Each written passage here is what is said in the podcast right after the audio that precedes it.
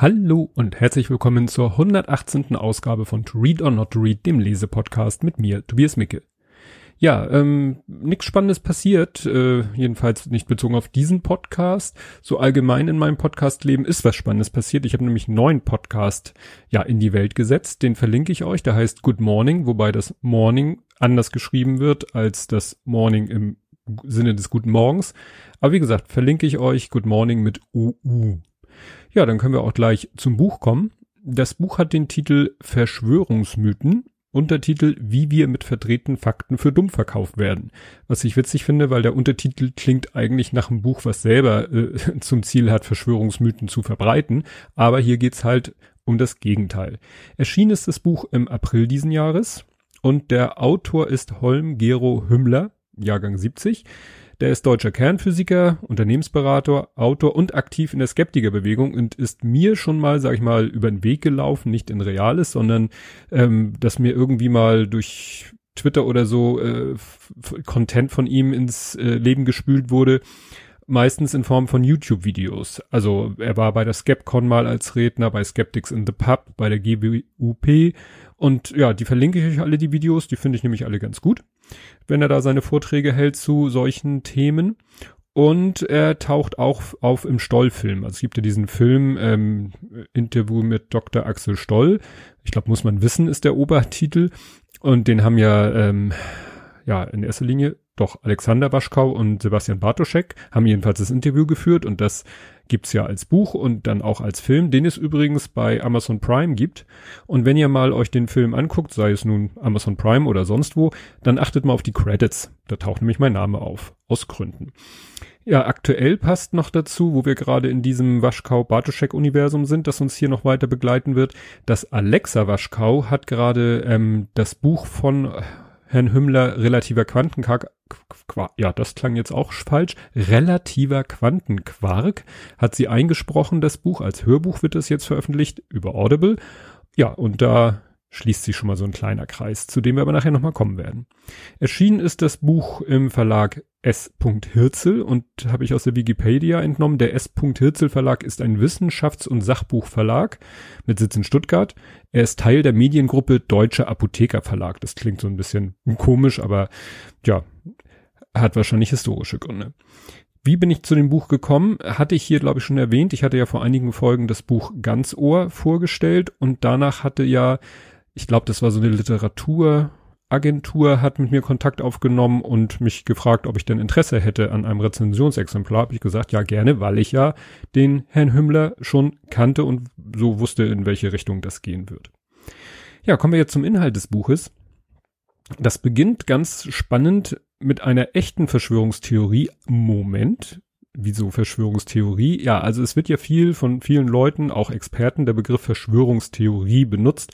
Und dann gibt es eben äh, andere Experten, die sagen, na ja, Theorie ist per Definition eigentlich schon, da wird das eigentlich schon in ein falsches Licht gerückt, im Sinne von, es wird dem sowas Wissenschaftliches beigemessen, was es ja nicht ist, wenn es wirklich ja eine Verschwörung ist, die nicht real ist. Und deswegen hat, und das habe ich zuerst gehört von dem Michael Blume, von dem ich auch schon mal ein Buch vorgestellt habe, der Michael Blume hat den Begriff geprägt äh, Verschwörungsmythos. Deswegen heißt dieses Buch halt Verschwörungsmythen, nicht Verschwörungstheorien. Und der, die erste, naja, in diesem Fall ist es halt wirklich eine Verschwörung. Ähm, da geht es um den Überfall auf den Sender Gleiwitz. Und das war eine Geschichte, die ich noch gar nicht kannte. Man kennt immer dieses berühmte äh, Zitat, äh, ab hier Uhrzeit einsetzen wird zurückgeschossen, ne, als die Deutschen in Polen einmarschiert sind. Und was dem vorweggegangen ist, was ich nicht wusste, war halt eine ja, False Flag Operation der Deutschen, die dann in ja in äh, sich als Polen ausgegeben haben und einen deutschen oder mehrere deutsche Radio- oder Funkstationen überfallen haben und dann da irgendwelche Funksprüche abgesetzt haben. Das sollte dann so aussehen, als wenn die Polen stunk gemacht hätten und damit sozusagen wurde dann der Beginn der Einmarsch nach Polen gerechtfertigt. Und das war halt eine echte Verschwörung, wo Leute, nicht viele, weil es ja nicht äh, bekannt werden sollte, eingeweiht waren, die dann da eben, ja, machen, Dinge getan haben, die eben man später herausgefunden hat, aber so im ersten Moment natürlich nicht. Äh, kurzer Einwurf, Erster Weltkrieg, ähnliche Geschichte. Da wurde, das, das war sozusagen mehr so Fake News, da wurde behauptet, dass irgendwelche französischen Bomber deutsche Städte bombardiert hätten, was überhaupt nicht stimmte. Und das war damals, äh, ja, die Begründung für den Kriegsbeginn. Ja, Geschichte wiederholt sich leider. Ja, dann äh, ist mir gleich aufgefallen, ziemlich am Anfang des Buches kommt dann ein Gastbeitrag von Sebastian Bartoschek, den ich ja eben schon erwähnt hatte. Dessen Buch äh, Psyche und Märchenwelt, was er zusammen mit Alexa Waschkau geschrieben hat, ich in Folge 4 vorgestellt habe. Also eins meiner ersten Bücher, die ich in diesem Podcast vorgestellt habe. Ja, was ich dann äh, ein gutes Beispiel finde, es geht dann um den, der erste Verschwörungsmythos, um den es geht, das ist 9-11. Und da hat er dieses Beispiel, dass ja immer gesagt wird, der Stahl in dem Gebäude, das waren ja so St Betongebäude mit Stahlgerüst, dass dieser Stahl erst bei 1500 Grad Celsius schmilzt und bei so einer Temperatur, also wenn da ein Flugzeug reinkracht oder wenn da so ein Innenraum brennt, das sind 600 höchstens 1000 Grad, da kann der ja gar nicht schmelzen. Und die Lösung ist so, so banal wie, wie einfach. Der Stahl muss ja nicht schmelzen. Ne, er muss ja nur weich werden. Ein Schmied erhitzt ja seinen Stahl auch nicht, äh, hat ja auch nicht das Ziel, dass der Stahl flüssig wird. Der will ihn ja nicht in eine Form gießen. Er will ihn ja nur verformen. Er will ihn weich machen. Und das war so der erste Punkt, wo ich dachte so, ja, stimmt. Eigentlich ganz einfach. Im Zusammenhang mit 9-11 wird dann noch äh, Jesse Ventura erwähnt dass der auch so ein bisschen in diese Truther-Ecke wohl abgedreht ist. Jedenfalls war mal bei Alex Jones zu Gast und hatte auch äh, interessante Positionen vertreten. Äh, Jesse Ventura, die Älteren werden sich erinnern, äh, früher, ich habe jetzt gelesen, früher äh, bei der bei der Army oder bei den Marines, dann ähm, Wrestler, dann Schauspieler, ne, gibt's ja heute auch noch immer wieder diesen Werdegang und äh, Politiker fast Gouverneur, also Gouverneurskandidat. Äh, Bürgermeister ist er geworden, aber Gouverneur war nur Kandidat. Ja, und den äh, kennt der eine oder andere vielleicht aus dem Film Predator mit Arnold Schwarzenegger. Ne, da sieht man so, der war zwar kein Wrestler, aber der war Bodybuilder und dann Schauspieler und dann Politiker und Jesse Ventura hat so einen ähnlichen Weg gegangen, wobei äh, Arnold Schwarzenegger, glaube ich, kein Schufer ist. Würde ich mal so sagen. Und dann geht's eben auch im Rahmen von 9-11 um die Geschichte mit dem ähm, Pentagon. Also ein Flugzeug ist ja gegens Pentagon gekracht, was ja von einigen Leuten auch bestritten wird. Und da war so auch wieder so was ganz äh, Banales, äh, wo man merkt, wo was für Denkfehler manchmal die Verschwörungsmenschen da machen lese ich mal vor. Jean-Pierre Demolions, das Demo, ich kann keinen französischen Namen aussprechen, setzt für die Videos die Frequenz normaler Fernsehaufnahmen von 24 Bildern pro Sekunde voraus und errechnet daraus und aus fragwürdigen Entfernungsabschätzungen für das anfliegende Objekt eine Geschwindigkeit von mehreren tausend Stundenkilometern. Also es geht da um Bilder von einer Überwachungskamera. Videos, in Anführungszeichen. Äh, Marschflugkörper überwinden Flugabwehrsysteme jedoch durch ihre guten Tiefflugeigenschaften und bewegen sich daher mit Geschwindigkeiten unter 1000 Stundenkilometern. Also es ist diese Behauptung, dass es ein Marschflugkörper war, der da eingeschlagen ist und kein Flugzeug. Ähm, des Rätsels Lösung wird deutlich, wenn man die kompletten Videos ansieht. Kurz vor dem Einschlag hält ein Fahrzeug an, dem, an der Parkplatzeinfahrt, die Schranke öffnet sich und das Fahrzeug fährt durch. Dieser Ablauf, der etwa 10 Sekunden gedauert haben müsste, umfasst auf dem Video jeweils 10 Einzelbilder. Es handelt sich bei den Aufnahmen also nicht um Bewegtbilder wie im Fernsehen, sondern um Standbilder im Sekundentakt, was damals bei Überwachungskameras nicht unüblich war. Ne? Das heißt, der hat einfach, der ist einfach von was Falschem ausgegangen, nämlich dass die Bilder, die er da sieht, wenn er sich die, die Einzelbilder anguckt, dass die zu einem Video gehören, was mit 24 Bildern die Sekunde aufgenommen wurde. Und das war seine Rechengrundlage und die war halt komplett falsch. Ja, ähm, dann kommt auch als beliebtes Thema die Mondlandung. Und da kommt ein interessanter Satz von dem Autor ähm, über so in, im Einleitungsteil. Die Besatzungen von Apollo 1, Soyuz 1 und Soyuz 11 starben in ihren Raumkapseln.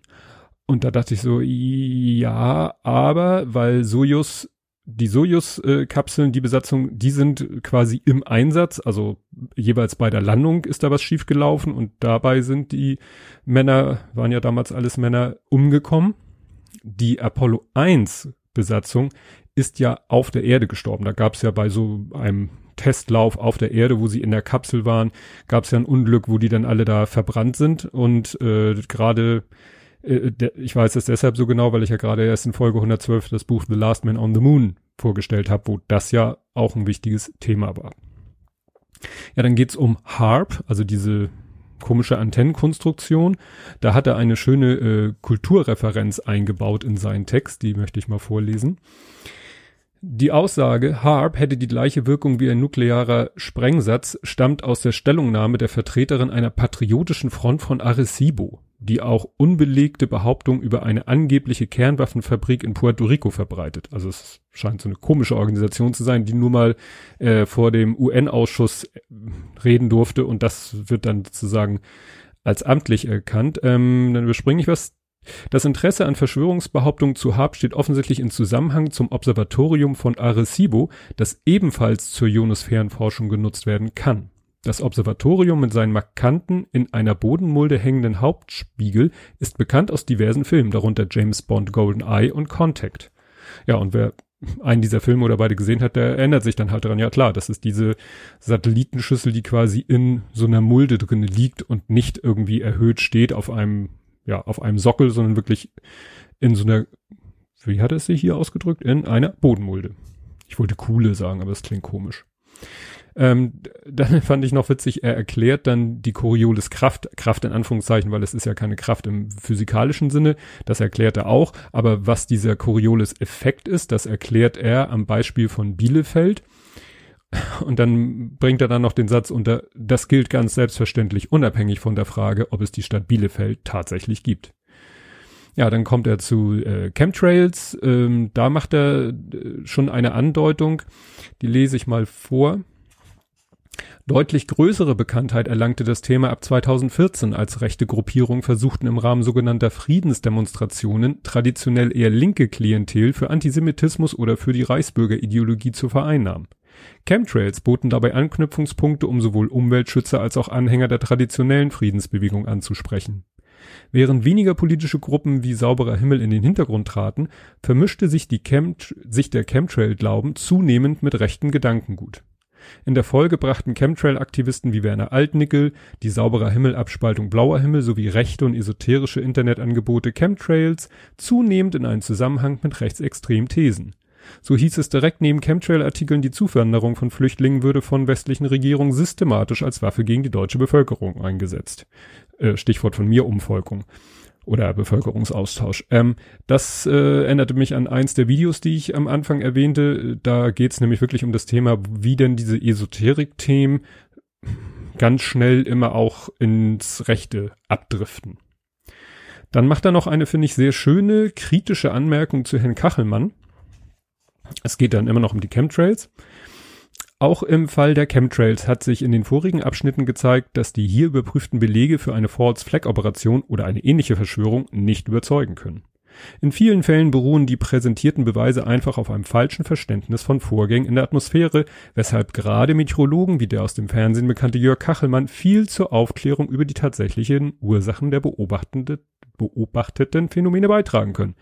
Kachelmanns Vorliebe für zugespitzte Rhetorik mit Aussagen wie die spinnen die Verschwörungstheoretiker oder die Bezeichnung Neonazis und Verrückte dürfte aber nicht in allen Fällen geeignet sein, Menschen zu erreichen, die über Beobachtungen ihrer Umwelt ernsthaft beunruhigt sind.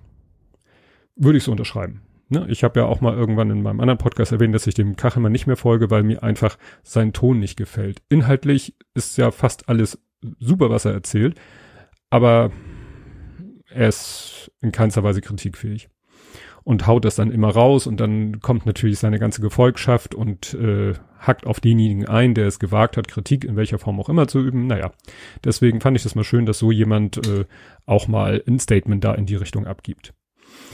Ja, dann gibt's ein äh, Kapitel über Neuschwabenland und auch Flugscheiben. Das erinnerte mich dann daran, sind wir wieder bei dem Thema, dass ja da auch noch ein Buch in der Pipeline ist von Herrn Bartoschek und den beiden Herrn und Frau Waschkau. Das hoffentlich irgendwann ja auch mal erscheint. Ja, ach so, und dann gibt's noch ein Kapitel, was da so quasi gleich dran anschließt thematisch über die flache beziehungsweise die hohle Erde. Aber da habe ich jetzt nichts super bemerkenswertes gefunden. Er hat natürlich auch den Spruch drinne, von dem er selber sagt, dass man gar nicht mehr weiß, ob der jetzt echt ist oder ob den wiederum nur Leute sich ausgedacht haben, die sich über die Flacherdler lustig machen wollen.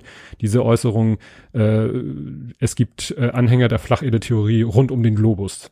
Ne, sagt er selber, weiß man nicht, ob der wirklich von diesen Leuten selber stammt, weil das wäre zu schräg. Ja, am Ende kommt dann ein interessantes äh, Kapitel nochmal äh, überschrieben mit die richtigen Fragen, wie man sich nicht aufs Glatteis führen lässt. Also quasi so eine Handhabe, wie man denn im Alltag damit umgeht, wenn solche Verschwörungsmythen einem entgegengebracht werden. Und dann lese ich mal einen Abschnitt vor. Aber einige Argumente der Verschwörungsautoren könnten und sollten sie ins Nachdenken gebracht haben.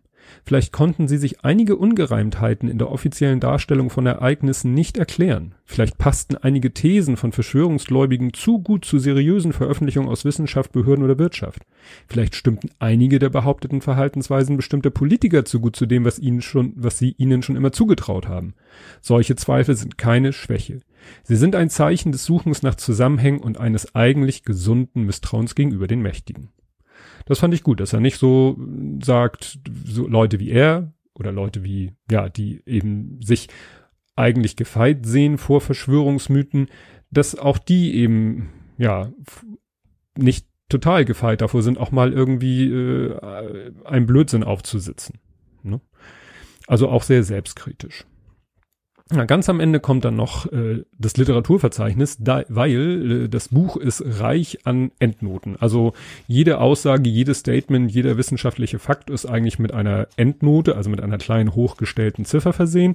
Und am Ende ist dann eben dieses Literaturverzeichnis, wo dann immer haarklein aufgelistet ist. Es sind 296 Fußnoten. Ja, wo dann immer erklärt wird, äh, genannt wird, was ist die Quelle für diese Aussage. Ja, das äh, erinnert dann so vielleicht äh, daran, wie einige Doktorarbeiten einiger Politiker vielleicht eigentlich aussehen sollten und nicht nur in Anführungszeichen nur so ein Sachbuch. Ja, und ganz zum Schluss dann noch ein Register, also so ein äh, ja, Index, äh, Sachwortverzeichnis, Personenverzeichnis. Ja, Fazit, ähm, es ist sehr in die Tiefe gehend. Ne? Also es wird dann wirklich jeder physikalische Zusammenhang bis ins kleinste Detail erläutert. Dadurch habe ich nochmal was gelernt über Physik. Ich bin ja naturwissenschaftlich nicht unbewandert, aber Physik äh, habe ich doch noch was gelernt. Was ich bei so einem Buch natürlich denke, ist, ähm, dass so ein Buch wird die Gläubigen, habe ich es mal hier genannt, nicht überzeugen. Das glaube ich nicht, dass jetzt irgendein, vielleicht jemand, der so auf der Kippe ist, der liest vielleicht das Buch und sagt sich, naja, ist vielleicht doch Blödsinn mit diesen Chemtrails. Aber jemand, der in dieser Gedankenwelt voll verfasst ist und da voll drinne steckt, den wird dieses Buch auch nicht überzeugen. Also ich habe mir mal eine Amazon-Rezension zu dem Buch angeguckt und da siebt's dann viele positive und mindestens eine negative. Und wenn man die liest, dann merkt man ja, das ist genau einer dieser Menschen, den kannst du 20 solche Bücher, kannst du ihm zwangsvorlesen. vorlesen sieht man dann auch, was er so sonst, wenn man dann guckt, was er sonst so an Rezensionen schreibt, was für Produkte er gut findet und was für Produkte er schlecht findet, da weiß man, ja, das ist einer, der ist voll in diesem Kontext. Wie gesagt, dem wird so ein Buch auch nicht überzeugen. Vielleicht manche doch. Ansonsten ist es wie so oft bei diesem Thema Preaching to the Choir, also ne, predigen, dem Chor predigen. Also das lesen Leute wie ich, die eh meinen, dass sie äh, gefeit sind äh, vor Verschwörungsmythen und ja, die wahren Wahrheit äh, kennen, obwohl das sollte man ja auch nie von sich behaupten. Wie gesagt, das äh, Problem haben aber, glaube ich, alle diese Bücher. Noch eine kleine Kritik zum Schluss. Mir ist gleich am Anfang etwas komisch aufgefallen, nämlich auf Seite 11 stehen zwei Sätze und beide Sätze benutzen das Wort buchstäblich. Und ich lese euch mal den ersten Satz vor es geht immer noch um diesen, ne, wir sind bei diesem äh, Überfall auf den Sender Gleiwitz, um diese False Flag Operation. Bei einem solchen Einsatz unter falscher Flagge handeln Regierungsstellen gegen die zumindest vordergründigen Interessen eigener Bürger mitunter buchstäblich unter Vortäuschung einer fremden Nationalität. Es geht um das Wort buchstäblich. Und hier stimmt ja buchstäblich unter falscher Flagge, weil die tragen dann ja vielleicht sogar Uniform oder irgendwelche Sachen mit Abzeichen mit der Flagge des äh, ja, der, mit der fremden Flagge. Ne? Also wenn die sich da als polnische Soldaten vielleicht äh, verkle verkleidet haben, dann hatten die polnische Flaggen vielleicht auf ihren Klamotten. Und dann ist es eben buchstäblich eine False Flag Operation, weil wirklich eine falsche Flagge zum Einsatz kommt. In diesem Kontext völlig in Ordnung. Selbe Seite, weiter unten. Ähm, Planmäßig verlief beim Unternehmen Tannenberg nur das Verwüsten des Forsthauses in Pitschen, dessen Bewohner rechtzeitig in den Urlaub geschickt worden waren, so dass buchstäblich niemand da war, der Widerstand hätte leisten können. Und erstens fiel mir eben auf, dass auf derselben Seite zum zweiten Mal diese, dieser Begriff buchstäblich verwendet wird. Aber ich fragte mich, was ist hier buchstäblich? Ne? Also entweder ist da jemand da oder es ist, er ist nicht da. Es geht hier ja um keine, kein, keine Begrifflichkeit, die eigentlich in einem übertragenen Sinne gemeint ist und dann in einem speziellen Fall eben nicht im übertragenen Sinne, sondern im wörtlichen Sinne, also buchstäblich. Und das habe ich hier mit diesem, so dass buchstäblich niemand da war. Ja, wieso? Es sollte ja auch niemand da sein. Also das jetzt nur so als, ne, ich bin ja so ein kleiner Sprachkorinthenkacker. Äh, das war mir gleich am Anfang aufgefallen. Ansonsten ist das Buch ähm, sauber geschrieben und gut verständlich. Auch die äh, physikalisch, wissenschaftlich, naturwissenschaftlichen äh, Sachen sind alle verständlich erklärt. Ich, es fiel mir nur halt auf und dann komme ich nicht, äh, kann ich nicht aus meiner Haut und muss das halt erwähnen. Und das soll es zu diesem Buch gewesen sein. Ja, ähm, wie ihr wisst, habe ich noch haufenweise Bücher auf Halde. Ich glaube, ich werde jetzt als nächstes äh, mal wieder einen dicken Schicken in Angriff nehmen. Das heißt, es kann ein bisschen dauern mit der nächsten Folge. Und das hört ihr dann in der nächsten Ausgabe. Und bis dahin, tschüss.